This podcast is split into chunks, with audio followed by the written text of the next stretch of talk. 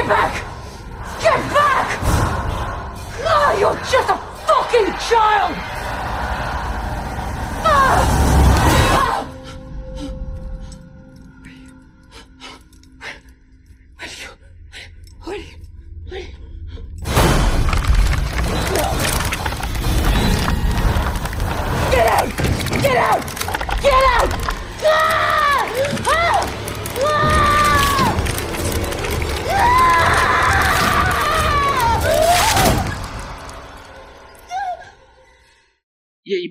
Aqui é o Mosca Mecânica e eu sou o Valote, o roxo do programa. E eu sou o Felipe, e o meu trauma estilo Mike Flanagan é editar esse episódio.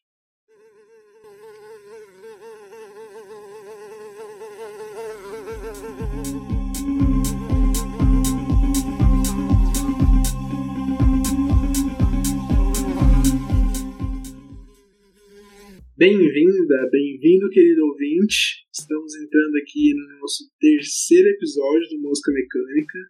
E semana passada a gente fez um episódio mais fofinho, um respiro aí de dois episódios falando muito sobre as experiências que tinha muito terror. Mas depois do episódio de Paddington, a gente oficialmente começa a nossa série, uma saga de podcasts com quatro episódios para comemorar o mês de outubro, Halloween.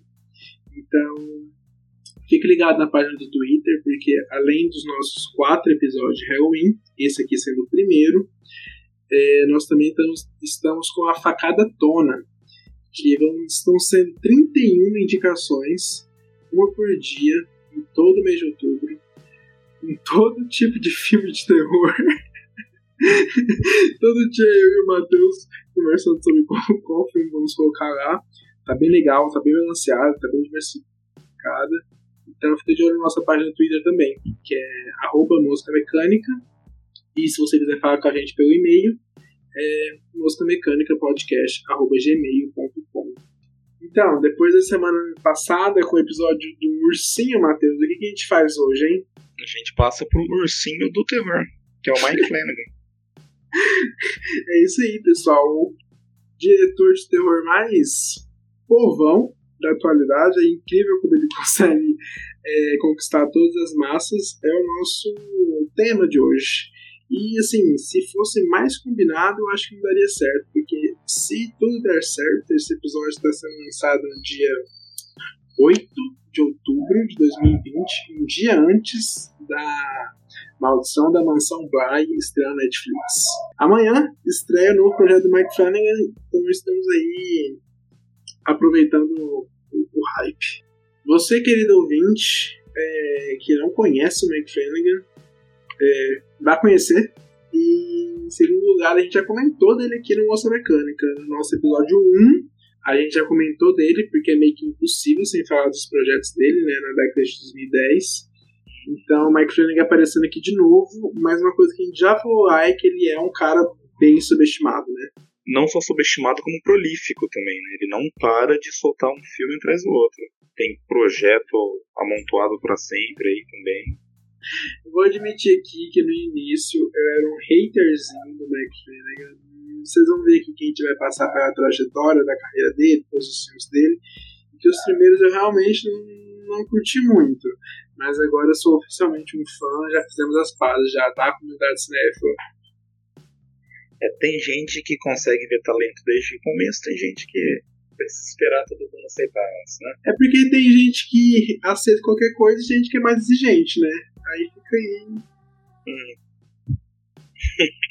e ele é um cara não só consistente na quantidade de trabalho que ele entrega, mas ele é também consistente falando de, de temas. Sim.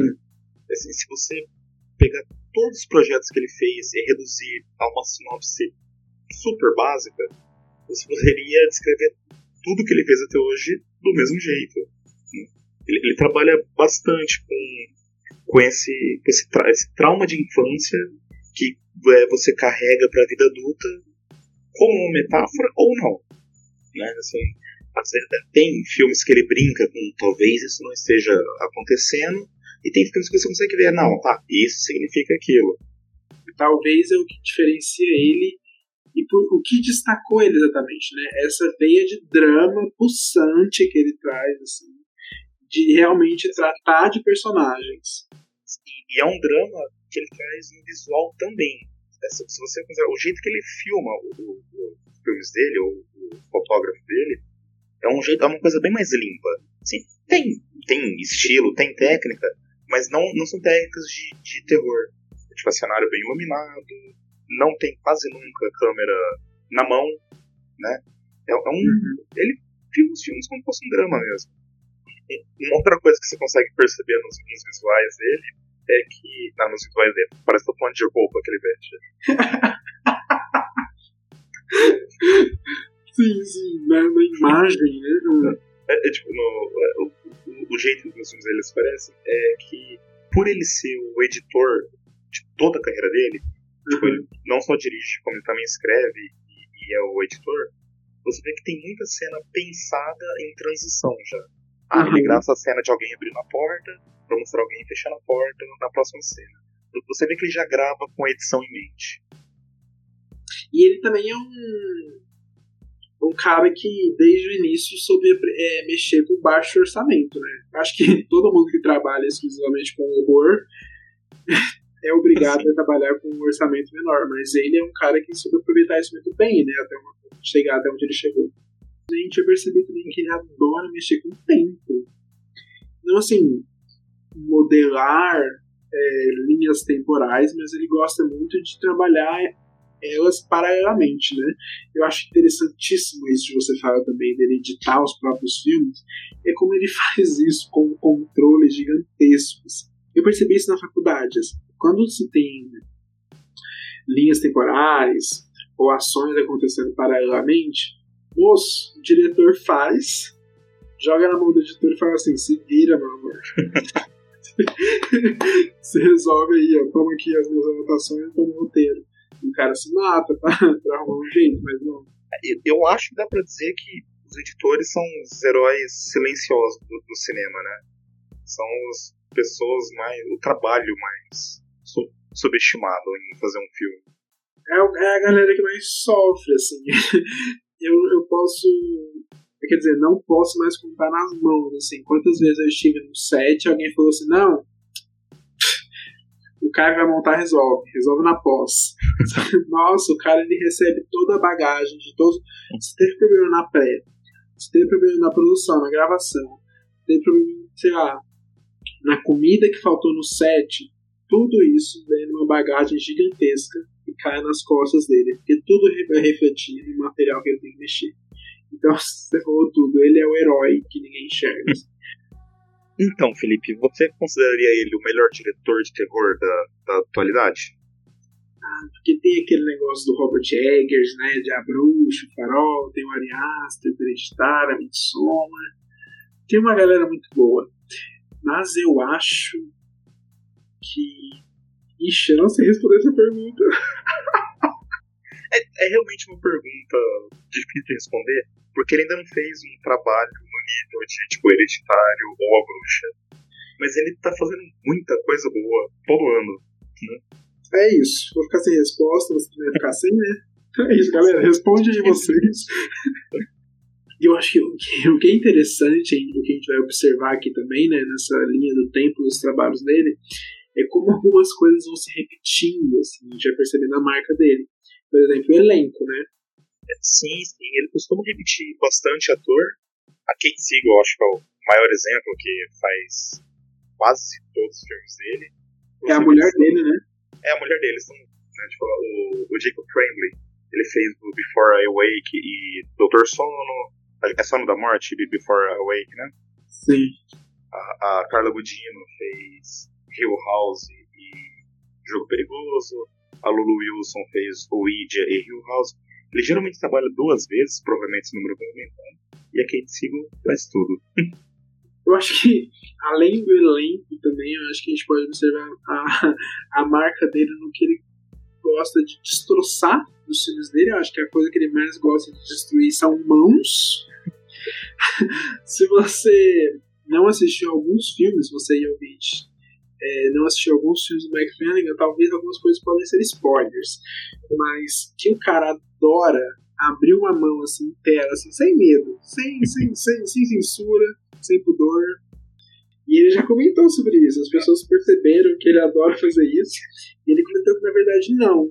É, foram só é, adaptações que ele fez acontecer no livro, é, que não foi só uma mão que foi destruída, mas ele disse que não, que a partir de agora ele só vai fazer isso porque ele gosta. Já que as pessoas estão reclamando mesmo, agora todo filme ele vai, vai, vai amassar a mão diferente, eu tô nessa. Ele falou que até agora não foi proposital, mas a partir de agora vai ser. mas ele, ele gosta de trabalhar com mãos, eu acho também coisas mais é, boas também, tipo a mão da é, é Fio, né? A Kate Siegel em Rio House. Nossa, é. Não tinha ligado no real. Uhum. As mãos dela são um negócio incrível. Death in absentia. Once you declare someone dead, it's a different deal. I'm here to help you file that paperwork. It's time, right? Yeah.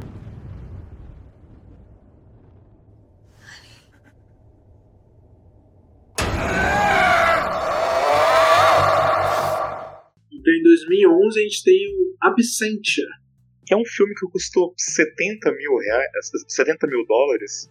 Você e ouvinte fique sabendo que o Matheus assistiu esse filme primeiro. Eu nem sabia muito bem que ele existia. Aí o Matheus é, falou que me assistir. Eu fui com, com expectativas baixas, porque pelo pôster já dá pra ver que talvez não seria um dos melhores filmes do mundo, mas realmente eu já já entrego aqui que eu não gosto nem um pouco desse. Já avisei que os primeiros eu não sou muito fã e esse aqui eu não sou nem um pouco fã, hein, galera. Então, uma coisa que acontece na nossa dinâmica, assim, de, de ver filme junto, é que geralmente quando a gente vê um filme, assim, estudantil, feito com menos de 100 mil dólares, geralmente o Felipe tá do lado de cá do, do, do argumento. Ele que gosta, ele que. Não, você tem que desconsiderar isso, você tem que considerar isso. E por algum motivo, esse filme ultrapassa muito esse, esse orçamento minúsculo e ele não consegue ver isso. Tem uma inexperiência, assim, que é, que é notável. Tem. a, a falta de, de, de, orçamento pesa em bastante momento. Mas, assim, tem lampejos de genialidade. Eu acho que interessante falar aqui também sobre o que, que esse filme é, né? Já começa aí com o negócio de trauma em relação familiar, é uma menina que vai visitar a irmã, né? Depois isso, que isso. o marido da, da irmã dela desapareceu. E as duas começam a desconfiar que o túnel ali perto da casa dela seja o, a fonte desses problemas que estão aparecendo. No primeiro filme dele, ele já tem cenas em que ele precisa mexer com um monstro. Então, o orçamento de 70 mil dólares realmente não dá muita conta disso. Mas que nem o Matheus disse também, eu não tenho problema com isso. Eu sou o cara que fiz cinema. Se tem uma pessoa que vai defender o baixo orçamento, só eu. Não tem como ninguém elogiar um filme meu sem, sem passar por cima disso. Então, eu entendo. Mas eu não consigo engolir. Parece que o filme não vai pra frente, ele fica dando três voltas na mesma coisa, nada se desenvolve direito. A mitologia parece até um pouco instigante, mas eu não consigo gostar dela porque ele quer ir fundo demais com 3 reais no bolso. Essa parte que você falou da mitologia é um negócio instigante. Eu acho muito, eu acho muito instigante. Eu acho. É, é, parece um conto de fadas, assim. Ah, é aquela uhum. casa do velho que sequestra a criança. Tipo, é, é, é ele trabalha com esse tipo de, de mitologia que eu acho muito gostoso.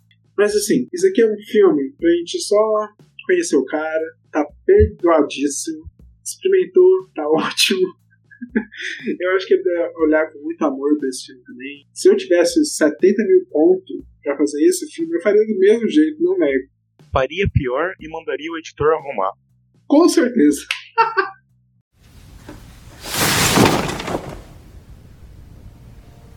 Hello again.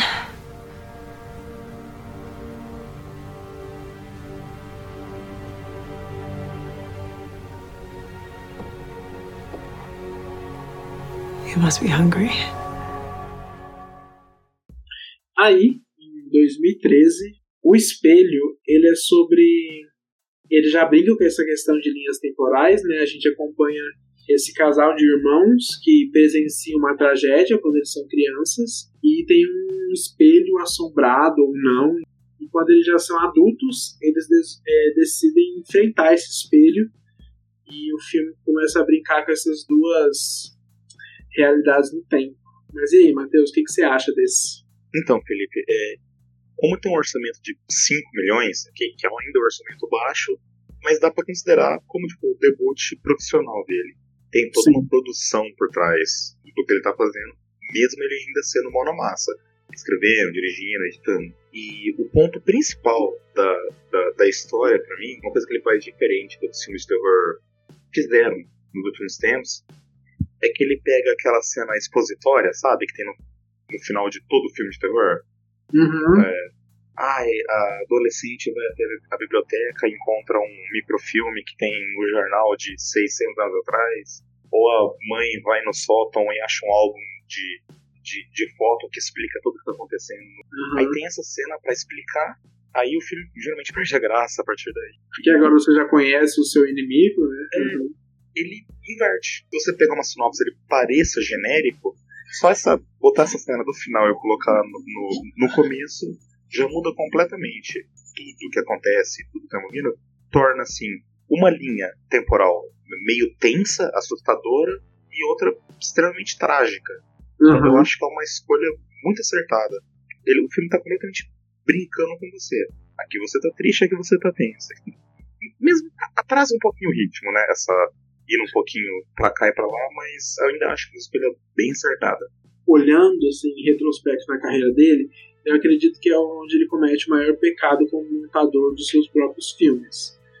Porque em Residência Rio, em que ele mexe com é, linhas temporais, ele tem muito espaço, ele tem oito horas, nove horas, sabe, de, de material para mexer com isso e conseguir desenvolver isso. Aqui no filme de uma hora e meia, eu acho que ele tinha muitas ideias e eu consigo perceber alguns buracos no filme que talvez ele tenha abortado algumas dessas ideias. Aí talvez as linhas temporais para mim não tenham funcionado muito bem. Eu concordo com você que uma é extremamente trágica, assim, chega, chega a doer assim, peito, como, como trágica é, e que a outra é assustadora ou para mim tenta ser. Parece que ela só tá esperando que a outra linha chegue no ponto que ela precisa que, que ela chegue para as duas andarem de mãos dadas. Eu acho que ele perde demais, né? tipo assim, demais, demais, demais. Algumas coisas que ele, que ele consegue fazer tão bem como as transições que você já comentou, para mim aqui algumas já não funcionam mais, porque parece que elas são só é, ideias que ele teve que fazer na sala de edição porque as originais tiveram que ser abortadas. Eu revi com medo ah, de não gostar? É, é porque ele no lançamento, eu era bastante fã da, da Caringuilha por causa do Doctor Who. E ah, às vezes eu fui meio pego no, no momento, assim, mas não, cara, eu continuei gostando bastante. Mas falando de Karen Gillan, você gosta dela do filme? Eu gosto, eu gosto. Eu, eu acho que as três atrizes é, são, é, tem a, a irmã criança, a, ela adulta e a mãe. Aí tem o irmão uhum. criança, ele adulto e o pai. Eu acho que as três atrizes estão dando voltas nos três atores, eu acho. Pô, mas eu acho um crime. Eu acho que deviam prender quem deixou a Karen usar aquela peruca. Nossa! Ou, eu, eu não consigo identificar alguém que consiga entender peruca e cabelo, me diga, mas eu sei que algo tá errado ali. Eu não sei se a escova na, na, na, na, na franja dela deu totalmente errado, ou se colocaram uma aplique ali, mas uma coisa é certa, alguém tem que ser preso por esse cabelo. mas se você falando de elenco, eu acho que a, a menina que faz ela criança, que é a Annalise Basso, que também tá em outro filme dele, né? Também tá em Ouija 2. Ouija, Ouija. Ela dá um show. Nossa, ela dá um show nesse filme, no espelho. E, Felipe, tem uma coisa interessante na, nas transições de, de que você estava falando, que existem essas duas linhas do tempo no filme. Isso é spoiler de história, mas um spoiler narrativo, eu diria. Que é. em, um, em certo ponto do filme essas duas linhas se juntam, né?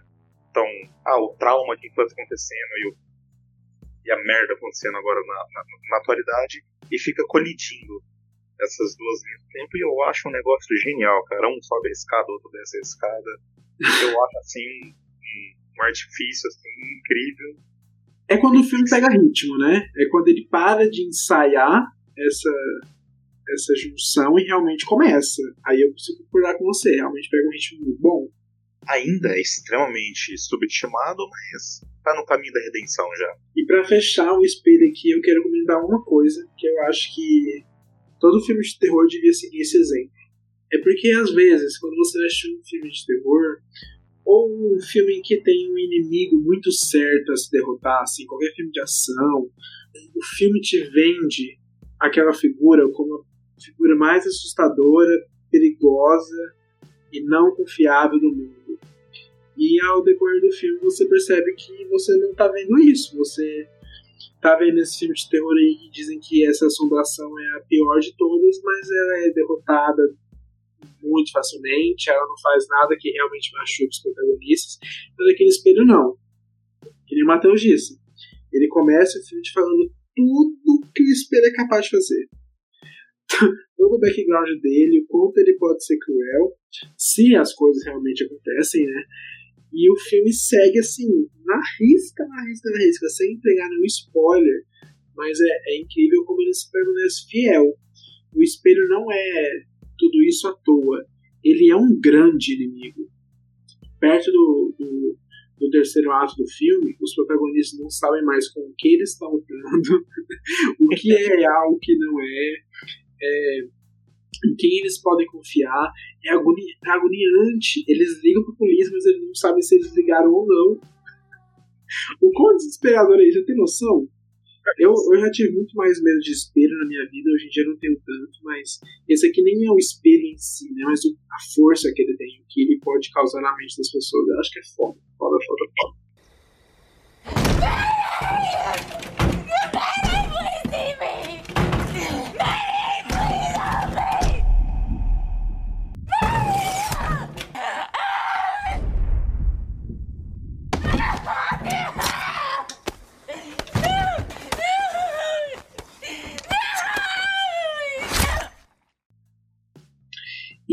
2016, ele dá as boas-vindas a talvez a sua maior parceira, Netflix, com Rush, A Morte Ouve. Talvez aí um filme que talvez mais ouvintes conheçam, né? Ah, com certeza. E seguindo a grande tradição de bons filmes com péssimos títulos nacionais, né? a Morte Ouve, Jesus amado. O que, que, você acha desse, Matheus? É o filme mais simples, mais direto ao ponto e adoro. Eu acho incrível. Eu não vou mudar muito minha resposta durante toda a filmografia dele. Sempre vai ser positivo, né? Ele, ele, ele, ele, é super. Ele é dinâmico. Ele é completamente papum. Vai acontecer isso, acontece isso, acabou o filme. Esse aqui é sobre uma escritora é, de mistério, né? Ela escreve suspense, se não me engano, ou policial, algo assim. É, estou falando isso porque ela tem um monte de livro de Stephen King na casa dela. Enfim, essa escritora que ela é surda. E numa noite, é, a, a casa dela começa a ser atacada, é, cercada por um único homem. Um cara de máscara que está ameaçando ela com uma faca e decide brincar aí com a deficiência dela Pô, ela não me escuta? Bora ver as possibilidades de como eu posso é, torturar ela melhor. e é isso, é um filme de gato e rato. E o que você, inclusive, que você criticou em, em Absentia, acho que você vai concordar comigo, é o maior trunfo que tem nesse filme aqui, é o uso de espaço. Nossa!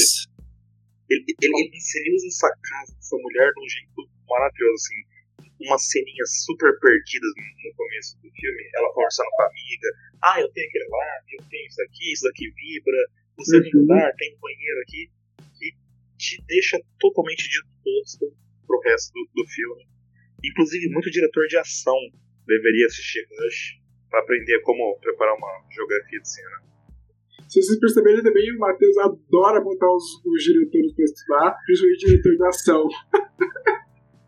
Não, eu concordo demais. Tanto é uma coisa que eu acho muito um mérito muito grande é que esse diálogo expositivo com a amiga, em nenhum momento ele parece jogado na cara, porque o filme não te diz esta personagem é surda. Não. Você começa a entender as condições dela com o diálogo com a amiga, né? Tipo, você tá pela perspectiva da amiga aqui, tentando entender como é que funciona o, o dia a dia dela. Então, assim, acertadíssimo. E é o primeiro filme dele com a Kate Siegel, né? A mulher dele. Primeiro filme não, né? O primeiro filme dela com um papel grande, né? O relacionamento deles tinha, tinha começado um pouquinho antes deles gravarem o filme. Você consegue sentir isso através da câmera. Né? Uma câmera quase apaixonada pela protagonista, mas aquele apaixonado com respeito. Sabe? Sim. Eu, eu acho que dá pra comparar com o que a, os filmes da Celine Sciamma faz com a, com a Del Hanel. Né? O É, Retrato de uma o- Jovem em Chamas. Um exercício, né, que eu gosto de falar para os diretores de direção estudar, um exercício para os ouvintes aí, repara essa cena que sempre tem em, em, em filmes de ação, mas que alguém tem, tem que entrar no, em tubo de ventilação, essas coisas assim. Quando é homem, como é filmado, e quando é mulher, como é filmado. E você consegue ver uma, uma diferença muito grande em como esse filme é, é filme. Como esse filme é respeitoso. Né? Assim, Mike Flanagan não fez mais do que sua obrigação, né? Mas Com realmente. certeza. Quando não fazer mais do que obrigação, é o destaque da, da maioria, Aham. acaba se sendo a maioria. Re- Reflete ruim na nossa sociedade, mas Uhum. vamos, vamos, vamos jogar um osso aqui. Parecido com o espelho, ele pega o nosso vilão aqui, destrincha ele, assim, abre ele assim completamente, e aí o filme fica um pouco sem graça. Vou explicar. Nos filmes slashers, e esse aqui com certeza tem a sua veia muito pulsante de slasher, o que faz o. o que fez, na verdade, né? Esses filmes serem populares é que os monstros não tinham uma face eles sempre estavam com uma máscara sem nenhuma feição, que não demonstrasse nenhuma emoção, ou, ou tinham os, os, a- as suas faces é, estragadas, como por exemplo o Fred, do pesadelo. Enfim, o rosto do assassino sempre tinha que ser um, um espaço para a gente enxergar qualquer pessoa. Esse monstro sem face, esse monstro que não fala. Mas aqui, assim, nem spoiler, logo no começo do, da perseguição, o assassino, por gostar dessa brincadeira, que a protagonista é surda, ele já decide tirar a máscara. A gente já vê que é o John Gallagher Jr., um ator que, assim, particularmente, eu acho gostoso. Não tenho problema em ver o rosto dele, mas aqui eu tive. Porque meio que perde todo o clima de você querer saber o que aquele assassino quer, o que ele qual a sua motivação. Porque a partir do momento que ele tira a máscara e que a gente vê ele falando muito, ele fala muito, enfim, que a gente vê o rosto dele em todos os detalhes, a gente precisa entender qual é a sua motivação, de onde ele vem, e a gente não percebe nada disso. Então, meio que pra mim parece uma, uma jogada narrativa muito desnecessária. Não faz diferença se ela vê o rosto dele ou não. A gente não sabe qual é a motivação dele. Em nenhum momento do filme. Então, parece desperdiçado. Enquanto eu tava fazendo uma pesquisa né, pra, pra escrever aqui né, o roteirinho, eu vi uma entrevista da, da Kate Siegel falando que eles, eles, tinham, eles tinham um orçamento baixo, né, acho que é um milhão, e eles estavam abrindo mão de, de algumas coisas por dentro do filme, e dentro dessas coisas foi dar o top billing, né, o, o ator principal pro John Gallagher Jr. Né, ele é vendido como ator principal.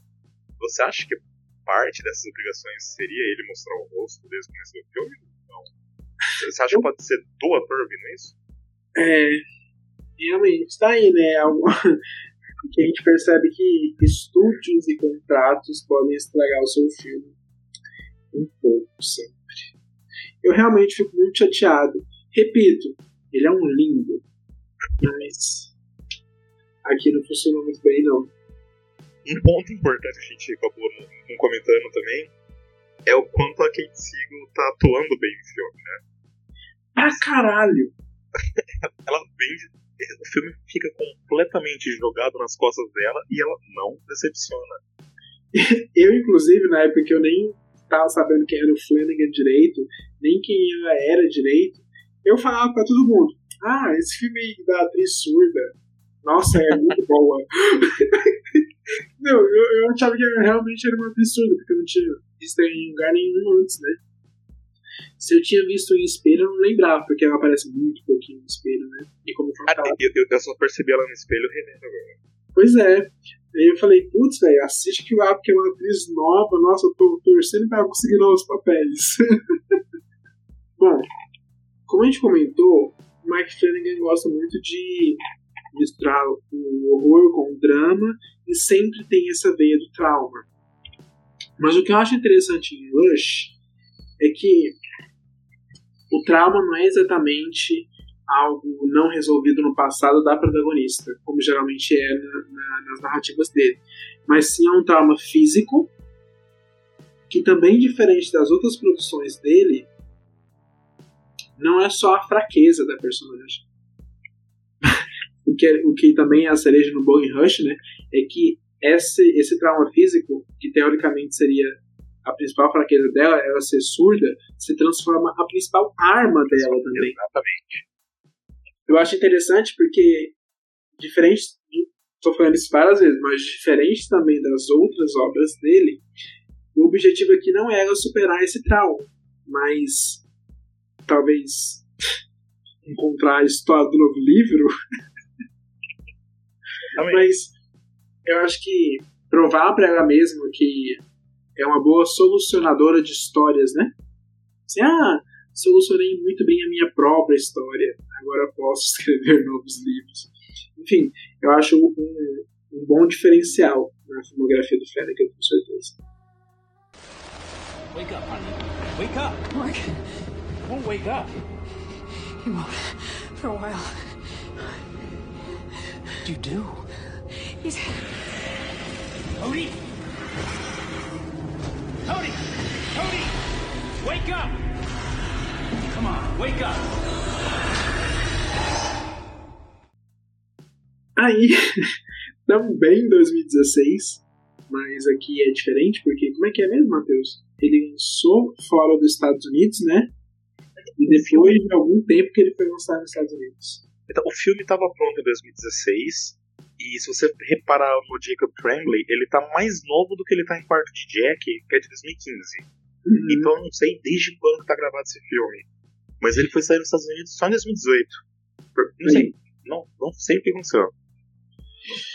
Bom, o Sono da Morte, o Before Awake, talvez seja, junto com Absente, o, o filme mais desconhecido do Flanagan, mas é sobre esse casal que perdeu o filhinho deles num acidente e eles agora querem adotar uma criança, né, pra seguir em frente.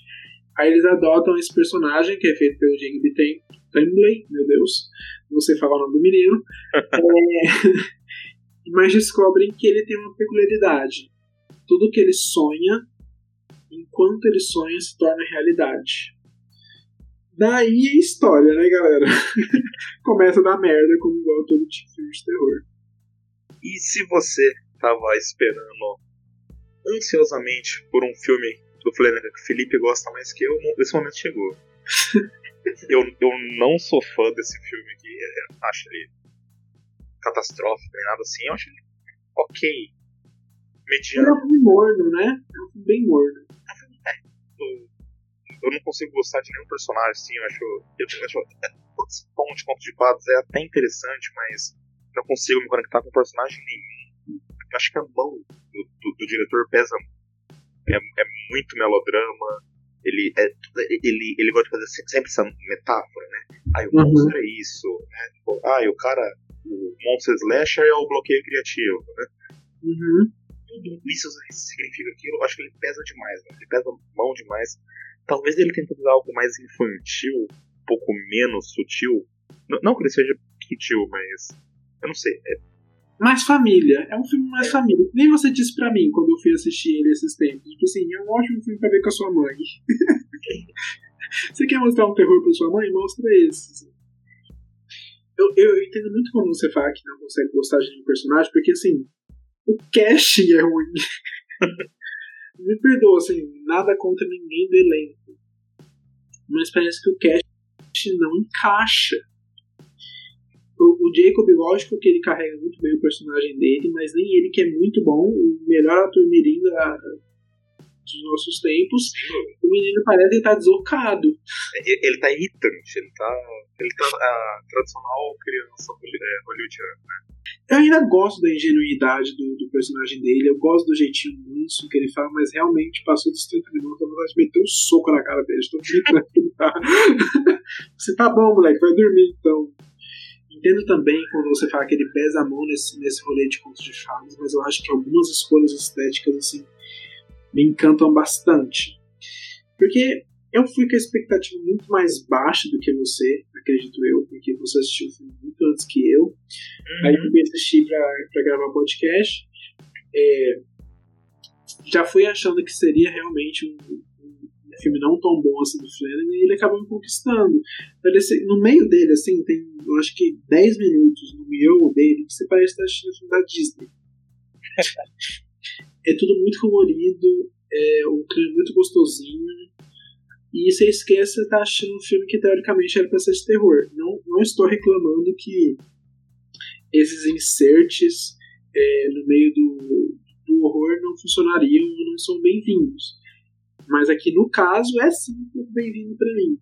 É, traz o, a quebra que a personagem da mãe, por exemplo, precisa.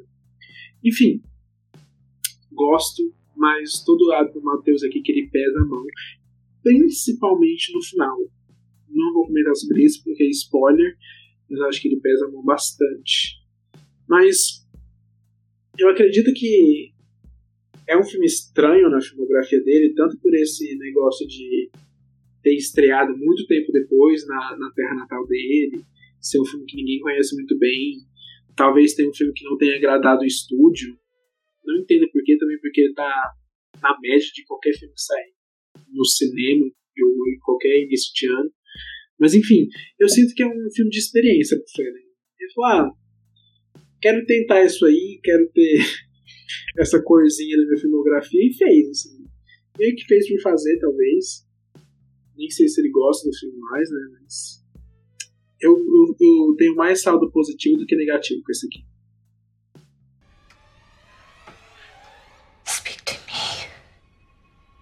I'm a vessel. I can help you. She's a better vessel.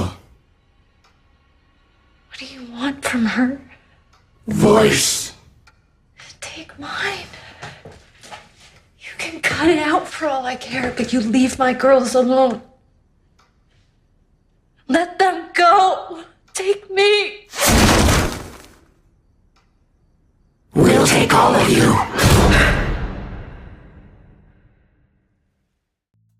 Também em 2016, também no terceiro filme de 2016, ele dirigiu a sequência de Ouija, que se chama Ouija, Origem do Mal.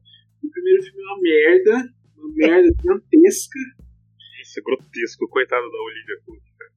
Sim, nossa, muito ruim. Aí esse veio com uma proposta de talvez reinventar a mitologia, né? Dar uma reinventada na, na, na, na franquia, e o Flanagan pegou. Nesse aqui, o filme conta a história de uma menina, que ela é a irmã mais nova, ela mora com a irmã mais velha e a mãe, e a mãe finge que é uma psíquica, uma médium. Ela planta aqueles. É muito de época, né? O filme se passa nos anos 80, se não me engano, 70. Finalzinho dos anos 60. Então tem todo aquele rolê de falsificar as coisas debaixo da mesa de madeira, então tem esse clima. Mas a menina um dia acaba pegando um tabuleiro de Ouija pra tentar falar com o pai falecido dela e dá merda. Mais uma vez, tudo bonitinho e dá merda. e a minha contribuição para essa parte do episódio é exatamente o que está escrito aqui na minha parte do roteiro. Vou ler para vocês ouvintes. Eu não gosto desse filme e talvez eu fique calado o tempo todo. Talvez não. É isso que vai acontecer. Meu Deus, fique à vontade para falar desse filme eu poderia concordar com você, mas uma pessoa errada é suficiente já. então mete bala, mete bala. É, talvez seja o melhor filme dele. E é Não, peraí. triste. É, Peraí, é eu triste. disse que eu não ia falar nada, mas olha como o cara começa. pra vocês verem a diferença. Eu não gosto nada do filme. O Matheus também eu acho que é melhor. E é isso. Pode continuar. É, é meio triste porque ele tá preso. Ele, tipo, ele é um filme 2. É, um filme muito ruim. Nossa, o Age é muito ruim. E esse filme. Eu não acho que ele é necessário. Não precisa ver o primeiro. Pra isso é uma história. Tipo, é um prequel, né? Uma história Uhum. anterior. E caso você não, não conheça a franquia e não tenha toque, só vai direto pra ele. E é, é, é um, é um filmaço. Ele. O que a gente comentou muito, que ele é um diretor mais de drama que, que- de terror, e é que ele, ele dá uma balanceada pro lado do, do terror. Ele, Uhum. ele, tipo, ele projeta toda essa construção, esse núcleo familiar, mas assim, não pra você, ai, ficar chorando pelos personagens, e sim pra criar aquela conexão pra você ter medo quando vem um monstro atrás deles, né? E eu acho que ele é o filme mais efetivo com isso. Ele é, é de terror. Hum. Só que é notinha por notinha acertada. Talvez eu acho que o Flanagan quisesse é, ter a sua vez de drama, colocar um pouco nisso, mas eu acho que nesse caso tenha tido uma intervenção do estúdio, sabe? Olha, a gente viu aqui que o filme, o primeiro filme deu um pouquinho de dinheiro, mas ninguém gostou. Então precisa que você faça esse filme aqui e passou a receita pra ele. Mete muito jumpscare, muito terror mesmo, alimenta essa galera. Eu acho que esse aqui talvez seja o filme mais engessado dele. Assim, não, não interferindo em ser bom ou ruim. Só tô falando assim, nesse sentido de ele ser mais horror na, da filmografia dele, assim. Eu acho que tem um dedo do estúdio aí. Eu, eu concordaria, sim, eu concordaria.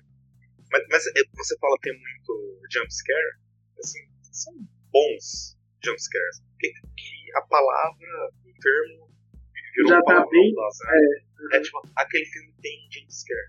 Sim, Tem jumpscare que são bons. com certeza. E, e aqui tem alguns bons dele. Um outro ponto que eu gosto do- desse filme é o visual dele. E você reclama do visual, acho que pelo menos o visual desse filme você gosta, né? Tem algumas escolhas estéticas que eu realmente amo. A, a menina no filme, a o Wilson, tem alguns momentos em que ela. Não é spoiler, eu acredito, né? Aparece em qualquer trailer. Ela é possuída, sei lá. Tem algum momento em que o espírito tá, tá nela. E ele usa aquele olho branco e estica a boca dela. E em alguns momentos ela anda na parede. Caralho, é muito bem feito. E tem o negócio do granulado. O granulado é perfeito, cara. É muito bonito. É muito bonito mesmo, eu concordo contigo. Se você conhece a carreira da, da Lulu Wilson, isso não é spoiler, né? Desde que ela começou a atuar, ela é a criança encapetada em tudo que ela faz. A maior screen queen da década, sem dúvidas. Até em coisa que não é de, de terror, tipo aquela série da Amy Adams. Objetos Cortantes, Uhum, ela uhum. faz a merdinha do fantasma da irmã dela. Até em coisa que não é de terror, ela dá um jeito de ser a criança tipo, o, que você tá falando do, do, do, do granulado, eu acho incrível, porque esse- o que fazem muito com, com fazer filme de época é filme com digital, né, que é mais barato, e joga aquele granulado pra ficar com ar na época que ele foi filmado. E aqui há uma certa tentativa disso, mas ele vai muito além e deixa o granulado assim, claramente artificial. É, é muito óbvio. Isso aqui é uma câmera digital, tinha um granulado posa ali. E eu acho que cria um ambiente maravilhoso, cara. Tipo, é um filme ele tem um universo próprio. Né? E eu acho que ele deixou esse granulado tão forte no- na, na imagem foi pra se distanciar do, do, do primeiro filme. Até visualmente é um filme completamente diferente. É isso que eu tô falando, eu acho que tem um dedo do estúdio, sabe? Eu acho que ele assim, velho, esquece, faz outra coisa. Dá, um- dá uma ajudinha pra nós aí. Tenta salvar essa franquia. É uma pena, né? Ele fez uma grana boa. Estranho não ter outro. Porque geralmente esticam isso até mais. É, Exatamente, né?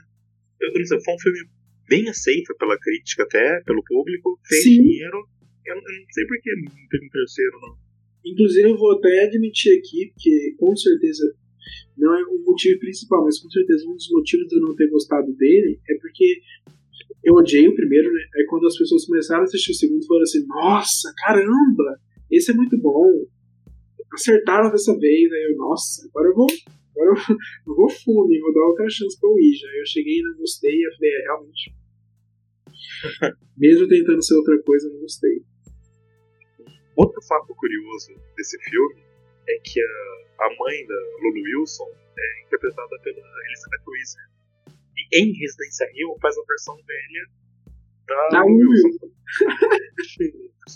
E elas são muito parecidas mesmo. Até o formato da testa, galera. a, testa e o olho é a mesma Achatadinho em cima, assim. É muito bom. Falando em elenco, eu tenho muitas coisas a reclamar desse filme. Não vou despejar aqui, já disse. Mas tem uma coisa certa: é que o elenco brilha assim. Tanto. Já falamos da Wilson. A Elizabeth Weasley tá muito boa. E a menina que eu comentei que participa de espelho também. Ela tá foda. Ela ganha, um, ela ganha um, uma importância legal no final do filme, né? E eu acho que ela sustenta muito bem. Inclusive, eu queria ver mais dessa menina. Não tô vendo ela por aí. Eu sei que ela, ela, eu lembro dela fazer Capitão Fantástico. E não lembro mais dela. Onde ela- por onde anda você? Um beijo.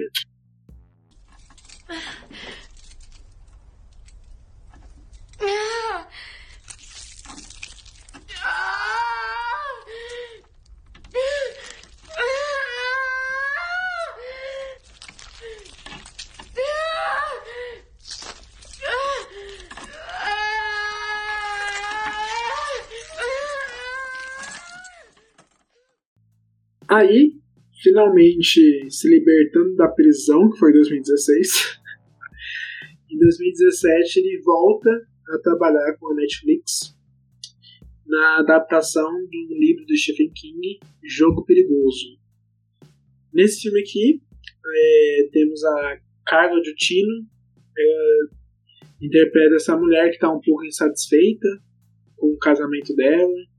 Ela e o marido não não se bicam mais na cama, tá bem frio o relacionamento sexual mesmo. Aí eles decidem passar um final de semana numa casa afastada para apimentar as relações. E ele decide levar uma. Como é que fala? Uma algema pra fazer algo mais caliente. Aí dá merda. Não quero estragar exatamente o que acontece, mas ela acaba ficando presa na cama com as algemas e enfrentar alguns demônios. Já adianto aqui que esse é um filme também que eu gosto muito mais do que o Matheus. Agora a gente vai inverter aqui. Vamos inverter os papéis aqui. Eu já assisti esse filme assim, fácil, fácil, mais de sete vezes. Assim, já vi muitas vezes mesmo. Assisti ele a primeira vez sozinho, gostei, mas eu falei assim, nossa, esse é o tipo de filme que você mostra pra outra pessoa. Assim, oh, você quer ver um filme interessante, um filme diferente? Vem cá. É um filme que dá pra agradar algumas massas, apesar dele gritar gatilho, assim, grita gatilho, gatilho com é, abuso sexual, estupro, assim, é um filme realmente muito difícil. Mas apesar dele, assim, na minha perspectiva, tratar o assunto é, de uma maneira cuidadosa, ainda é um filme que grita muito isso. Enfim, mostrei pra muita gente, então assim, ele sempre tá fresquinho na minha memória. Estou falando muito da minha mãe nesse, nesse episódio aqui, mas eu também mostrei pra minha mãe esses dias. Fiz uma maratona de Flanagan com ela aqui em casa. E ela teve uma, uma reação que eu, que eu pego muito das pessoas. É um filme que meio que embrulha o estômago. É bem difícil assistir ele, né? Porque tem alguns momentos que ele realmente ele é muito pesado. Você compra essa ou pra você tá normal? Eu, eu, eu, eu muito do que eu falei de, de, de Absentia, sabe? É um filme mediano com um beijo de genialidade. Então eu gosto mais de Absentia. Uhum. É, a- aque- aquela cena, aquele flashback, o, banquinho na, na praça, tipo, é uma cena poderosa, assim, um negócio inacreditável. Mas o filme, no geral, não funciona pra mim. Principalmente, o, ritmo dele é horrível. Isso eu entendo. Assim, eu entendo. Assistindo ele várias vezes, eu com certeza há momentos em que eu falo assim, ok, já sei. Pra eu aguentar muito esse ritmo, eu entendo. Mas assim, ele tem um ar de filme B. Sabe? Que você com certeza, se falasse pra mim que ele, que ele é um filme de TV, eu compraria fácil, assim, que ele é um filme de TV. No início, isso me afastava um pouco. E mesmo eu tendo gostado das primeiras vezes, isso me afastava um pouco de amar o filme. Ele pareceu um pouco sujo demais, talvez. A direção de arte dele às vezes chega a ser até um pouco mediana, mas com o tempo eu comecei a aceitar isso como uma escolha mesmo. Porque mesmo quando você vê os outros filmes do Flanagan, não é como se ele fosse uma pessoa não atenta à direção de arte, por exemplo. Em Ouija mesmo, a direção de arte é incrível, é lindo. Cria um, um, o próprio mundinho do filme. Então quando eu vejo aqui esse filme assim, quase sem, sem identidade, o quarto do casal é um quarto vazio, uma cama no meio, assim, jogada, seco. É uma composição porca que às vezes eu acho que casa muito bem com esse plot nojento que o filme tem. Porque é um plot nojento, galera. É de revirar o estômago mesmo. Sobre ele ser um filme B, eu tenho um comentário só. Hum. As grandes adaptações do, do Stephen King mudam o final. Esse filme não muda. É, é só isso, é só, é só isso que eu vou falar sobre isso. Você conhece a obra ou você pesquisou assim? Eu fui, pesquisar, eu fui pesquisar que merda é aqueles últimos 15 minutos do filme. O que tá acontecendo aqui? Eu fui pesquisar assim, acabei de ver. Mas, É. mas, eu não li, não. O final, assim, ele pode soar brega. Quem acha o final brega, eu super entendo também. Mas, assim, é um filme tão pesado. A gente entra no, na privacidade e no íntimo da personagem da Carla tão intensamente. Assim, é exaustivo estar na pele dela durante o filme, tanto é que o ritmo entrega isso. Que eu acho que o final, assim, os últimos 10 minutinhos, eles são muito bem-vindos muito bem-vindos mesmo, assim, para balancear e dar uma resposta a uma personagem que sofreu tanto. Então, eu gosto muito porque é um filme tão gatilho, é um filme que pode deixar tanta gente mal no ponto dos temas que ele aborda, que eu acho que o final ele traz aquele caramba, graças a Deus. Esse suspiro de alívio, assim, que clima pesado tal. Então, eu, eu poderia até concordar, mas narrativamente falando, eu, eu, eu acho que que não funciona. Eu, eu discordo total, porque eu acho que narrativamente que não funciona. Eu acho que talvez a direção dele que não funcionou tão bem. A música, meio melancólica. É, mas o que eu digo assim, narrativamente, ele, ele, o filme se arrasta, ele, se, ele se expande em uma parte dele ali, que, é- que é um negócio clássico. ah, Ele arrasta aqui pra explodir aqui e você sentir muito mais. Né? E acontece isso, aí o filme continua depois disso. É um negócio muito, é um negócio muito estranho. É um negócio, o Spielberg faz isso vezes também. É como se você. É aquele negócio de você talvez sentir que o filme vai acabar, mas na verdade, nossa, ele não acabou ainda, ele vai ter outro final. Não, mas ele continua por muito tempo depois do que esse sentimento do filme vai. Ah, o filme vai acabar aqui, ele continua por muito tempo. Mas não sei, galera. Eu acabo gostando pra caralho desse filme. Ela fica o filme inteiro na cama e o Flanagan consegue filmar ela assim. É uma, é uma parceria muito gostosa. Eu acredito que ele tenha dado uma liberdade gigantesca pra ela, pra ela criar essa personagem. Porque ela precisa ter três reações a cada um segundo. Sim. É um trabalho realmente muito complexo. E uma coisa que é interessante observar nessa relação do Flanagan, câmera, ela, público, é o olhar masculino, é um conceito da teoria feminista do cinema que a gente poderia abordar aqui, mas esse episódio já está ficando muito longo. Mas felizmente poderemos abordar no terceiro episódio dessa, dessa série de, de Halloween aqui no Música Mecânica.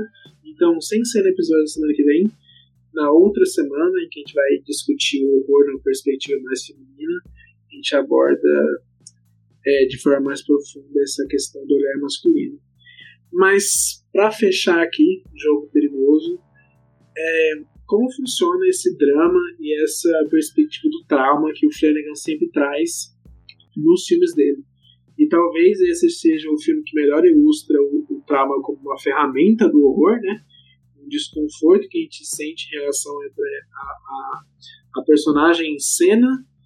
É um, dos, é, um, é um filme do Flanagan, como você disse, ele sempre gosta de colocar esse monstro representa tal coisa, é, esta, esse fantasma representa tal trauma, e aqui ela precisa enfrentar o trauma dela ao mesmo tempo que a, que a parte do horror do filme há um monstro além disso.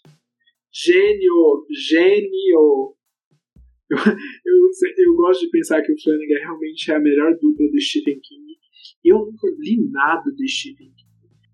Mas só de saber que é um filme, é um livro, é um filme fiel, por exemplo, como ele consegue adaptar isso mesmo, trazer isso para tela, porque a gente tá, a gente acha que o filme começa que ela, que ela, que ela tem só um problema, talvez o problema dela seja só realmente estar num, num relacionamento tóxico pra caralho, ter um marido babaca, mas você descobre, você descobre que na verdade isso tem um fundo mais complexo, talvez tenha um segundo trauma em cima disso, e ao mesmo tempo ela está lidando com uma tragédia com o marido, uma provável assombração e um cachorro que pode comer ela.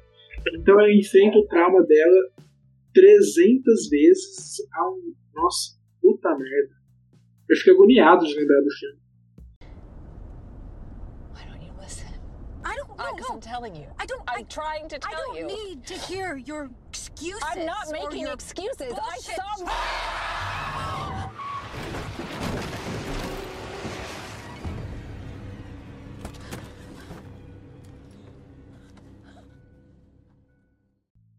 E em 2018, mais uma vez na Netflix, o Flanagan soltou talvez o que seja o trabalho dele mais conhecido e o que fez o nome dele bombar mesmo finalmente, depois de tanto trabalho, né? Foi a série da Maldição da Residência Rio. É, que basicamente é parecido com o Espelho. Acompanhamos aí duas linhas temporais uma onde a gente acompanha essa família com cinco filhos, né? Cinco filhos, sim. né? Com cinco filhos que vão para essa mansão nova e a bela história da mansão assombrada e que vai ter vários fantasmas. Só que depois de uma noite aterrorizante nessa mansão acontece uma tragédia e na linha temporal atual, nós acompanhamos essa família anos depois, é, e vendo como é que eles lidam com esse trauma dessa tragédia e o que essa mansão vai trazer de novo para eles, né?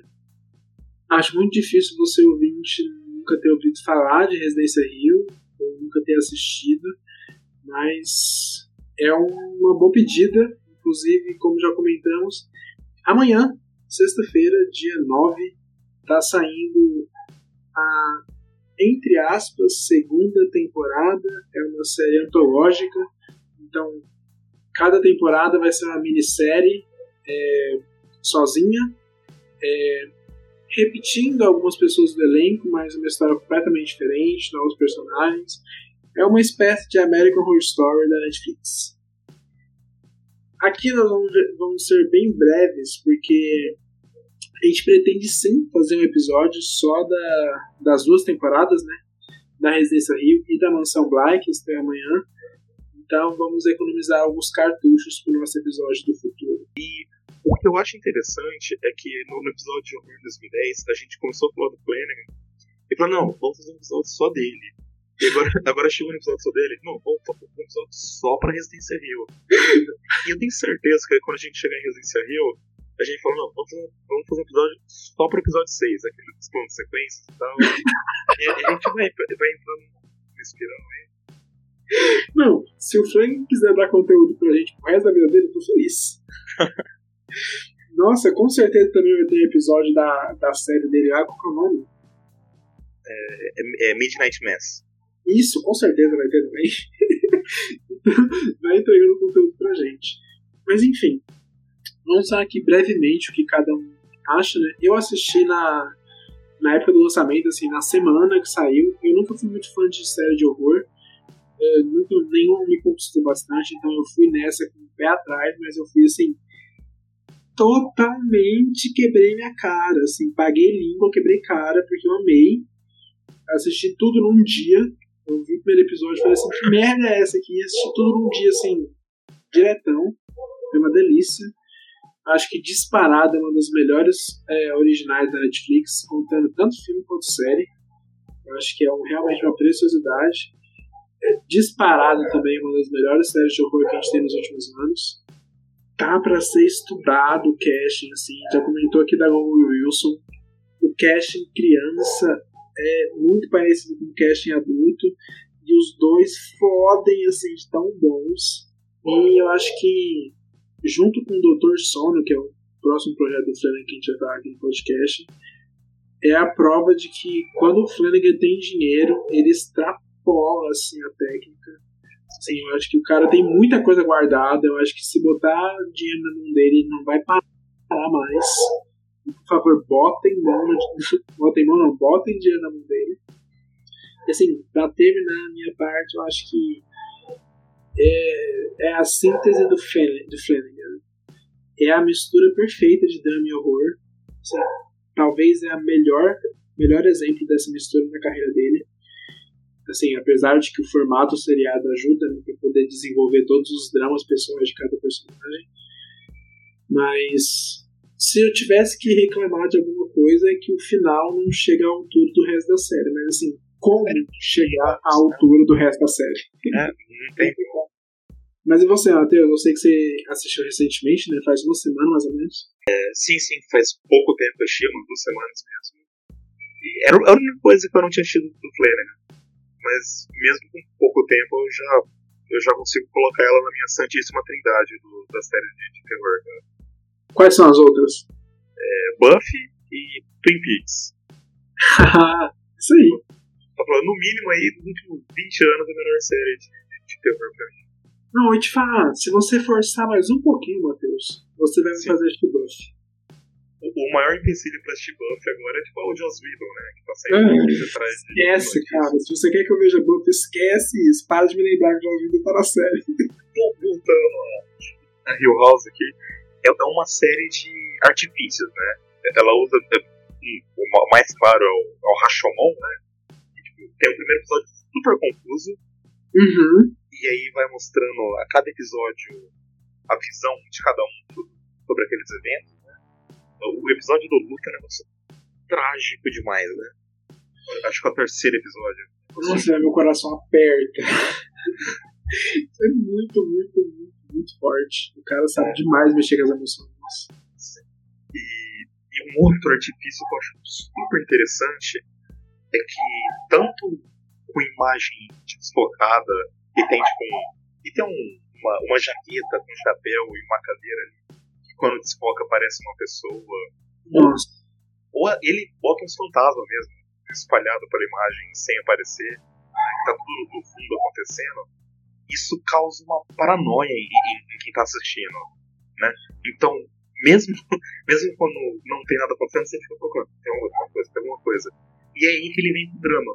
E aí ele vem dar um soco na cara, assim, que faz você chorar. Né? E, e, ele inverte isso pro terror. Quando tá tendo uma, uma, uma discussão dramática, tipo, revelações acontecendo, uma seja, é quando vem o susto. E isso te desarma, né? Você fala assim, putz, te desarma, desarma de fala, putz, é um, é um rolê de horror, eu tinha esquecido totalmente. E ele desarma pros dois lados, é uhum. isso que eu acho incrível. Quando você tá esperando horror, vem drama, você tá esperando vem, vem horror. Gênio, gênio, puta merda, velho. É com certeza o trabalho mais técnico dele também, né? Sim. nossa, o, o, episódio dos planos sequência é um negócio absurdo, absurdo. Você que nunca assistiu Residência Rio, vai esperando sem medo, assim, pode botar a expectativa sem medo, fica pensando no episódio 6, vai com ele na mente. nunca tem gente comigo falando que ele gosta de usar duas linhas temporais, ele usa duas linhas temporais em plano sequência. Ele, ele fica trocando a idade dos personagens com extensão. Isso é absurdo. Eu não, eu não consigo imaginar o tanto tempo demorou pra gravar aquilo. Então, velho, bota dinheiro na mão dele que o cara faz sair ouro. É, é incrível. É, uma coisa do, do casting que você tava falando também, o, o pai da, da família, aquele cara que é a lente de contato horrível, Nossa, outra escolha também. Igual a peruca da Cariguinha. pra quem reconhece o ator, ele é o, o, o Elliot de ET, o menininho que, que o ET. E eu, e eu fiquei a série inteira eu conheço esse cara, conheço esse cara. Aí eu achei que era pra dos outros filmes dele, mas é o Elliot, cara. Ele tem a mesma carinha de- desde que ele era criança. até quando ele faz a, a, as ceninhas tristes, assim, que ele precisa falar meio melancólico, ele lembra super dele quando era criança. Total. Mas, mas, mas vamos parar de falar, precisa fazer episódio. Aguardem ansiosamente. Isso mesmo. Chega, chega, chega. Acabou o Hill House. Hi there.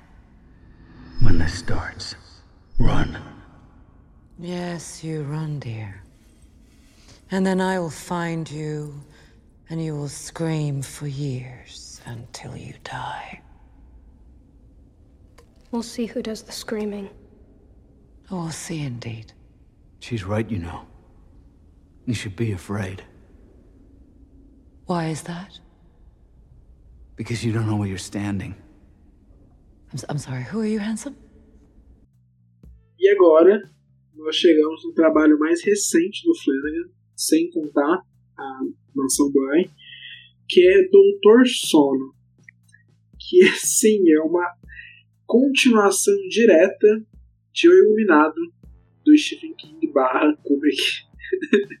o Flanagan tinha aqui a tarefa de respeitar o King, que é produtor do filme e deu os direitos para Warner para fazer o filme Doutor Sono, e respeitar o Kubrick, que fez simplesmente um dos filmes de terror mais clássicos da história do cinema. então ele tinha essa missão de, de unir os dois, e o Matheus sabe falar muito melhor do que eu em relação a isso, porque ele leu os dois livros, né? Ou você leu só Doutor Sono? Antes, esse é o ator da Então ele tá aí sabendo. é, ele é o júri pra saber se o Flanagan conseguiu resolver essa tarefa ou não. Mas nessa continuação nós temos um Dane mais velho, é, mais uma vez lutando contra seus traumas, lutando contra seus demônios, aí típico do Flanagan. Mas agora ele precisa aprender a como ajudar as pessoas, como fazer com que o seu brilho é, conquiste também o próximo. E mesmo que ele seja muito tímido em ajudar o próximo, algumas figuras, alguns vilões surgem ameaçando uma menina que também é iluminada e ele vai ajudar ela.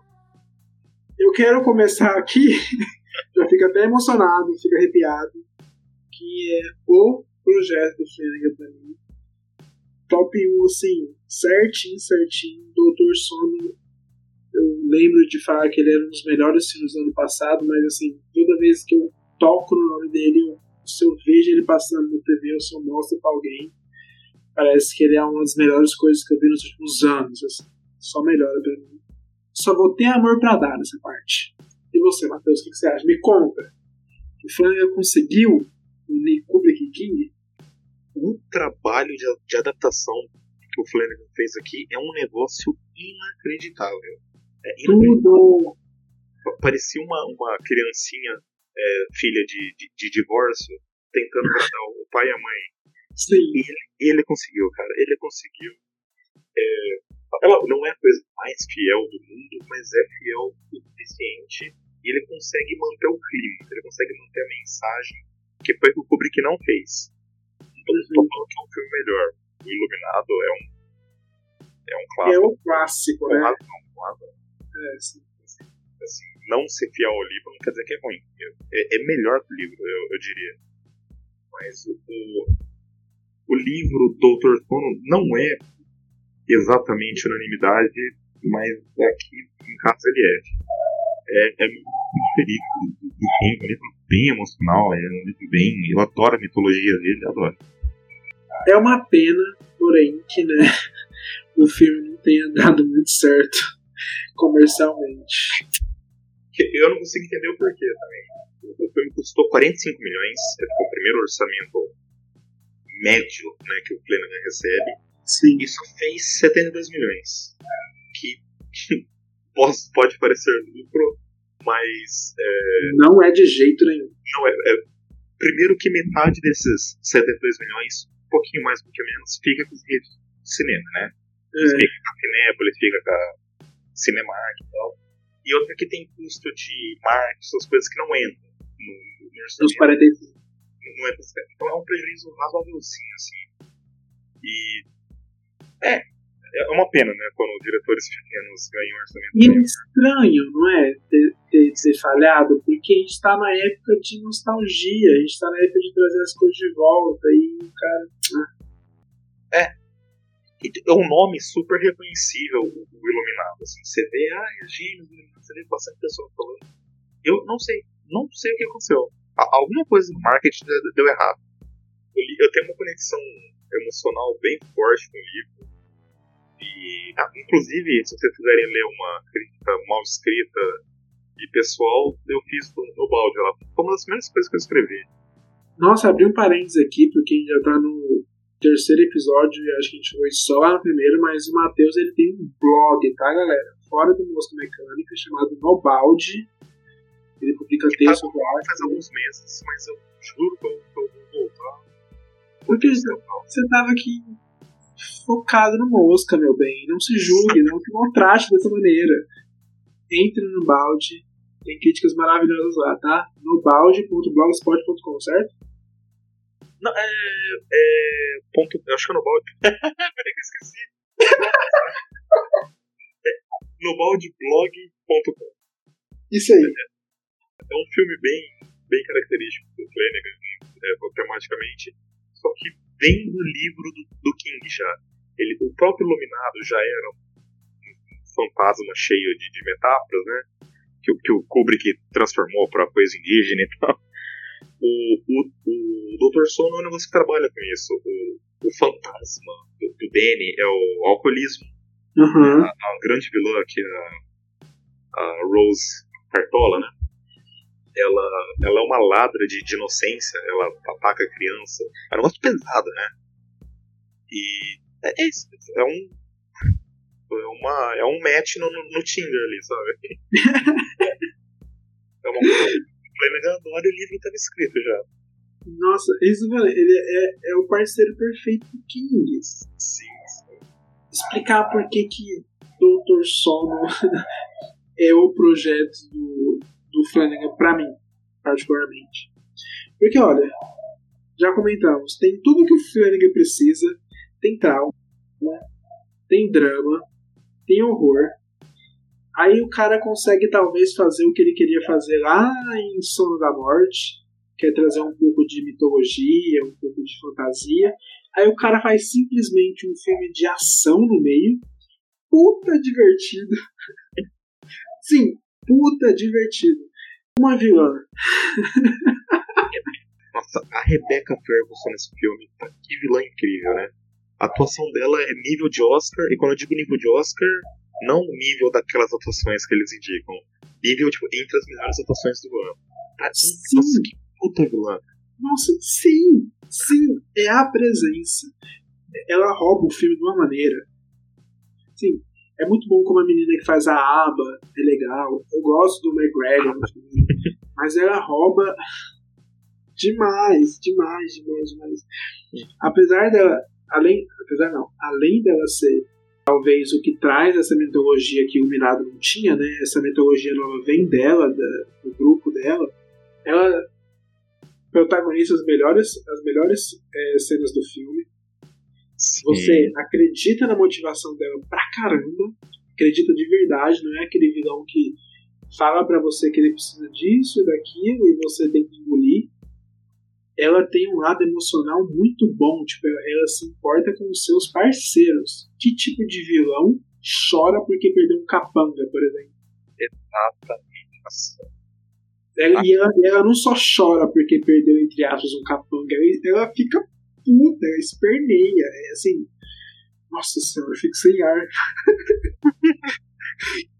Além dela ter uma iconografia, né, do rolê de The Head, né, carregar sempre a cartolinha, ter aquele visual meio hippie, é, ter aquele bordão dela do Hey There, acho que ela fala Hey There, né? Enfim, é, um, é poderosíssimo. Mas como eu disse, é um livro que eu tenho uma, um carinho enorme. E eu tava lembrando de muita coisa que eu gostava, tipo a Abra, é, ela, ela tocava piano com a mente e tal, e, e, e bastante coisa assim que, que tava fora do filme. Mas a coisa que eu mais queria era, tipo, pelo amor de Deus, não tira o gato psíquico do, do filme. Tem um gato psíquico nesse filme. E, e eles deixaram, e eu adorei o gato que prevê a morte disso aí. Eu adorei a coragem de manter aquilo num filme de 45 milhões de dólares. É isso que eu tô falando. Ele não tem medo de mitologia aqui. Não tem mesmo. É um filme. Eu não falo que é um filme divertido, que é um filme com substância, sabe? Sim. É um filme que ele não tem é, né? nenhuma pressa para começar de fato. Assim, ele começa em vários lugares diferentes, desenvolvendo, desenvolvendo várias histórias que ainda vão se encontrar sem pressa. Então, tipo assim, a gente entende como é que tá o rolê do Danny, como é que ele vai ficar um pouquinho no futuro, o rolê do gato, por que, que o filme se chama Doutor Sono, ao mesmo tempo que a gente está ali entendendo o rolê da Abra, ao mesmo tempo que a gente está conhecendo o, o, grupo que ataca criancinhas, até essa galera se encontrar. Então, assim, é um filme com bastante substância, muito material, que pra mim não cansa. Cansa pra você em algum momento? Não, não. Eu, eu, eu adoro o ritmo do filme, inclusive, inclusive, inclusive eu diria que é o melhor trabalho do Flanagan como editor. Nossa, ele sim, por favor. Ele, ele, ele, trabalha muito bem o ritmo, e, tipo, por mais que seja, entre aspas, parado, parado o filme, assim, ele dá todo, todas as transições de cena é meio tipo uma cena começa a se dissolver na outra. Uhum. Então o filme ele sempre te puxa pro que tá acontecendo. Ele sempre te puxa pra, pra próxima cena. Ele, ele é um ritmo delicioso. Eu acho delicioso o ritmo. Aproveitando isso que você está dizendo, e aproveitando também que naquele episódio que a gente citou o Flanagan, do Horror de 2010, comentamos sobre como depois dos anos 2000, é, todo o rolê do pós-terror, é, é um sinônimo de um mix de gêneros que o cinema e o, horror não se exclui disso, recebe. E o que é Doutor Sono se não um grande mix, né? É Acho pura fantasia também, né? Sim, eu ia falar disso exatamente agora. Tipo, o quão maluco é quando você chega no meio do filme e tem aquela puta sequência com a personagem da Rebecca Ferguson, em que ela, ela começa a voar, aí depois ela sai igual uma doida atravessando assim. Oh, nossa! Parece que tá em outro filme. Aí de repente tem uma sequência de um duelo de armas. Tem uma cena só de tiroteio no filme. Sim. E, e, e, tem puto terror também, né? A cena Sim. do, do Friendly. Tô falando dele de novo. E As... todas as partes também envolvendo a, a senhora do quarto 23 com a banheira. E todas essas cenas também, apesar de ser uma imagem gastada no Dr. Sono, ainda é um pouco pirante. Nossa, caramba, Mike Flanagan. Vocês acham que ele só pode estar pagando pra gente, mas ele não tá. ele está distribuindo amor assim gratuito mesmo. Então é isso, galera. Falamos até ficar sem ar aqui de Dr. Sono. Realmente é um filmão, assim, coração mesmo, meu favorito filme. Mas a gente tem muito mais coisa pra falar, então vai ficar prometendo aí mais uma vez aí, prometendo mais um episódio do Flanagan. Mas a gente tem muita coisa para falar ainda, então vai ficar aqui uma promessa a gente fazer um episódio do Flanagan mais uma vez, mas talvez do Iluminado e do Doutor Sono. Mas esse não vai ser tão prometido não, vai ficar mais pro futuro mesmo, mas assim, só pra gente não gastar mais cartucho aqui também. Bom, agora que a gente já falou de todos os projetos do Flanagan, eu e o Matheus vamos fazer um rank aqui. Qual que são a nossa ordem de preferência dos todos os 1, 2, 3, 4, 5, 6, 7, 8 projetos dele. Você quer começar? É, vamos. Cada, vamos por. Faz 8, 8, 7, 7. Vamos assim. Ah, bora, bora, pode ser. 8 Meu sendo oito. o pior, no caso. É, o 8 sendo 8 pior. sendo o pior, né? Isso. Beleza, tudo bem.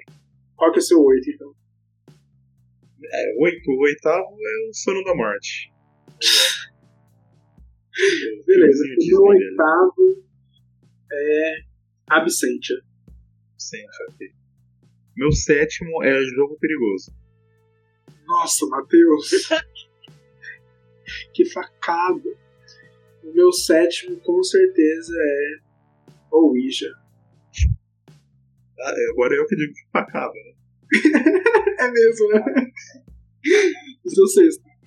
O meu sexto, e, e daqui pra frente eu gosto de tudo. O meu sexto seria Absentia. Eu acho que o meu sexto vai ser. Sono da Morte, é, com certeza, Sono da Morte. Eu ainda tô nos filmes que eu não gosto tanto. Sono da Morte. Ah, o meu quinto é o, o, o Espelho. Eu acho que o meu quinto também é o Espelho. É, Aí, ó, tamo aí. É, Ele é o filme meio a meio. Eu sou o quarto. meu acho que quarto, agora a gente gosta de todo mundo. é, então, o meu quarto, é, eu gosto muito, é que eu gosto muito do Flanagan, mas meu quarto é o Dr. Sono. Nossa, agora realmente foi até uma surpresa. É que eu, eu realmente, os quatro primeiros eu gosto muito. Eu acho que o meu quarto vai ser. Rush. É, Rush. Porque eu acho que o top 3 aqui é certeiro. É, O, o, o meu terceiro seria Rush. Tamo perto ainda, tamo parecido. Sim. O meu terceiro vai ser. Eita, e agora? Jogo perigoso. Interessante. Jogo meu, perigoso. se- meu segundo, eu acho que vai bater com o seu, que seria é, Residência Rio. É isso aí também. Eu acho que se Residência Rio fosse um filme, ele seria o, o- o meu primeiro, assim. É, é ser difícil de jogar a série com filme. É, exatamente. E o meu primeiro lugar, quer dizer, qual que é o seu primeiro lugar? Meu primeiro lugar é o Id. Eu vou fingir que eu não ouvi. ah, o Matheus não tem primeiro lugar. Meu primeiro lugar já disse aqui, é Dr. Sono. E eu acho que vai ter por muito tempo. Bom, então chegamos aqui ao final do nosso terceiro episódio do Música Mecânica e primeiro episódio da série de Shaolin. Mas, como de costume, nós vamos aí dar cada um três indicações de filmes que nesse caso vão ser terror com algum drama familiar. Ah, abri um parênteses aqui também, eu acho que a gente não falou no último episódio, né? Ou falamos que a gente tem duas listas no Letterboxd. Ah, sim, não. eu- Não não. Pra você que fica escutando o episódio inteiro, tanto o nome de filme e não tem como anotar, e pra você também que escuta as indicações no final e não consegue anotar também, a gente fez uma lista para cada coisa no Letterboxd. É só você entrar lá, ler o Read Notes, né, Matheus? Isso. Clicar na opção de ler as notas, aí você consegue ver em que episódio o filme foi citado e por quem ele foi citado, por mim e por Matheus. Então, assim, ajudando aí quem quer seguir nossas indicações, e bora lá. Quais são os seus, suas três indicações de hoje, Matheus? Primeiro, deixa claro que existem alguns filmes mais óbvios, né, de terror com Sim. familiar, mas que vamos, vamos passar um, ir um pouquinho ao fundinho do barril. Né? Uhum. Não, não tanto também, mas o primeiro filme que eu que eu recomendo é O Abrigo, de 2011, dirigido pelo Mike Nichols. Quase certeza que eu nunca vi esse, deixa eu ver. É, é basicamente um- uma, uma história moderna de, de Noé. né? O, é, é o, Mike Shannon é o, é o protagonista e ele começa a ter visões que o mundo vai, vai acabar em furacão. né? E aí ele começa a construir um abrigo e ele não para de, de aumentar esse abrigo porque ele tem que salvar a família dele. E o, esse cara tá louco, o mundo vai acabar mesmo, tá acontecendo. E é um negócio assim, isso destrói a família dele. É um- Esse é do diretor, o mesmo diretor que fez aquele Midnight Special? é, é esse mesmo. Ah, a gente já conversou sobre esse filme. Eu tenho que ver ele. Meu segundo filme seria um filme que chama Medo. Aqui no, é, um, fi- é um nome bem ruim. aqui no Brasil, né? O nome americano eu acho melhorzinho, que é A Tale of Two Sisters. Mas é um filme coreano, do Kim Ji-won. É, é- é o mesmo cara que fez Eu Vi o Diabo, como foi um pouquinho mais conhecido dele, né? Uhum. E, e, e conta a história de duas irmãs. Ai, qualquer coisa que falar desse filme, acho que dá uma estragadinha. Exatamente. Gente, só assim. confie no Matheus. É um filmão do caramba. A, a minha terceira indicação é A Carruagem Fantasma. É um filme de 1921. É, é filme mudo. Tá, gente? Desculpa aí, galera. Mas é, é um filme muito bom. Ele, ele trabalha muito bem é, é, doenças, assim, ou como o alcoolismo afeta o núcleo familiar. Ah, inclusive, falando de núcleo familiar, é um filme da década de 20. Ele não tem a visão mais atualizada do mundo sobre o que é um núcleo familiar. É. O papel do- O papel do homem para a mulher. Tentem relevar esse tipo.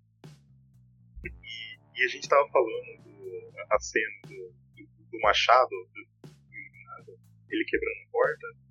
Ela foi tirada desse filme. Sério? O Kubrick, é, o Kubrick também fazia referências. é, não, e, e, e o, a famosa cena do, do Jack Nixon quebrando a porta e depois botando a carinha foi tirada desse filme aqui. É um filme- é um filme bem melancólico e não é super assustador, mas é um excelente filme de, de, de terror. Fica a recomendação. Bom, E as suas recomendações, Felipe? Ai ai, geralmente falando dela. Esse aqui é um filme que eu fiquei muito feliz de assistir ele, porque eu consegui assistir ele no cinema, assim. Lá em Goiânia, apesar de ter alguns filmes que recebem os filmes menores, é muito difícil de ir alguns de nicho, de horror, por exemplo, então é muito difícil. Mas A Sombra do Pai, um filme de 2018, da Gabriela Amaral Almeida, foi. Galera, não é o melhor trabalho da Gabriela Amaral Almeida, mas é um filme tão sensível e cabe tão bem aqui no nosso tema. É sobre uma menina que precisa é, lidar com vários lutos. Assim. Ela precisa lidar com o luto da mãe, ao mesmo tempo que o pai dela vai se sucumbindo ao trabalho e ao fato de ser mãe e pai, entre aspas, assim, ao mesmo tempo. É um filme muito bonito, é um filme com uma mitologia muito interessante, é uma pena que não, que não se aprofunde tanto. Mas tá aí uma indicação brasileira e feminina para vocês. Conheçam Gabriela Amaral Almeida. Eu nunca tinha ouvido falar desse filme, até, até ver escrito aqui. Pois é, eu, que eu falei, é muito, foi um filme muito, muito pequeno, assim, passou por pouquíssimos lugares. Eu consegui ver, foi no meu aniversário, foi um presentão de aniversário. Fiquei muito feliz Legal. mesmo. É, minha segunda indicação é um filme que vocês devem conhecer, um filme que fez um barulhinho esse ano já, que é o Relic, da Natalie Erika James, que é um filme sobre uma mãe e a sua filha que vão que descobrem que a vó, a avó, sumiu. Aí elas vão para casa dessa senhora ver o que aconteceu, onde ela estava, até que alguns dias depois essa senhora volta, mas ela tá estranha. Aquela típica história de terror. Algumas coisas começam a acontecer na casa, você não sabe muito bem se é a casa, se é a senhora, ou se é tudo uma paranoia. Mas uma coisa eu prometo a vocês. eu acho que ninguém esperava um final tão sensível assim. E lembra muito com lembra muito do Flanagan. Essa questão de pegar um trauma, um medo ou uma ansiedade e incorporar em algo monstruoso. Tem uma reclamação pra fazer so- sobre esse filme. Você assistiu? Eu assisti. Eu, assisti. Ah, eu, sabia acho, eu acho o filme realmente bem bonito. A, a Bela Heathcote é uma. Esqueceram de pagar a luz do, do set. A TV Isso é verdade. pela luz é muito escuro o filme. Isso é verdade. Inclusive, assim, eu tenho até mais coisas pra reclamar. Eu tô indicando ele aqui porque ele cabe muito bem no tema, mas eu não sou muito fã dele, não. Mas em questão de horror e drama familiar, ele é um, um point, assim. Sim, sim. É, é um filme bem fresco, né? Fez um barulhinho nos festivais Sim. aí. Assim, e ficar de olho nessa mulher, né? Porque, assim, uma coisa que eu tenho Sim. certeza é que ela tinha uma história muito fechadinha, muito original, então é autora. Vou ficar de olho nela. E por último, talvez eu acho que deve ser o meu curta-metragem favorito, que é o Vinil Verde, um curta Nossa. de 2004, É incrível isso aí. é, do Kleber Mendonça Filho. Vocês devem conhecer ele porque ele é o diretor de Bacurau, Aquários. Então, em 2004, ele fez esse curta aqui que, vou te falar, galera, é muito legal. É um curta baseado num conto, um conto barra lenda, né, barra mito, uma história de Ninar russo.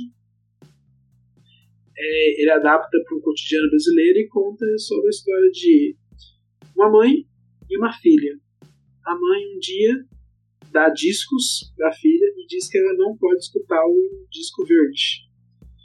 Aí a filha escuta, porque ela é uma criança, e começa a acontecer uma série de desgraças. Mas é um, um curta muito diferente, não é um. É, é um curta feito com. Cada frame é uma fotografia, então é um trabalho muito bonito, assim, uma trilha sonora muito legal, um trabalho de som Nossa, muito sonora. bem feito. Então, não tá no YouTube, ficou muitos anos no YouTube em HD oficial assim para todo mundo, mas acredito que agora só tá no Vimeo. Então, se vocês quiserem assistir, é só entrar no Vimeo, pesquisa Vimeo Verde, pesquisem com o nome do diretor também, Kleber Mendonça Filho, junto que vocês encontram no canal dele para assistir assim de graça, rapidinho, 15 minutos. Eu, O eu, final dele é assustador. Assustador. eu, eu, eu tinha assistido ele por recomendação sua mesmo. E ele é bem assustador, cara. Tipo, é um negócio que não tem nem imagem se movendo, é só umas fotos. É. E é um curta e é um negócio realmente assustador, é interessante, cara. E é uma narração que vai do início ao fim e é uma voz calma. Inclusive, eu devia lembrar o nome da pessoa que narra. Ivan. Soares, perdão.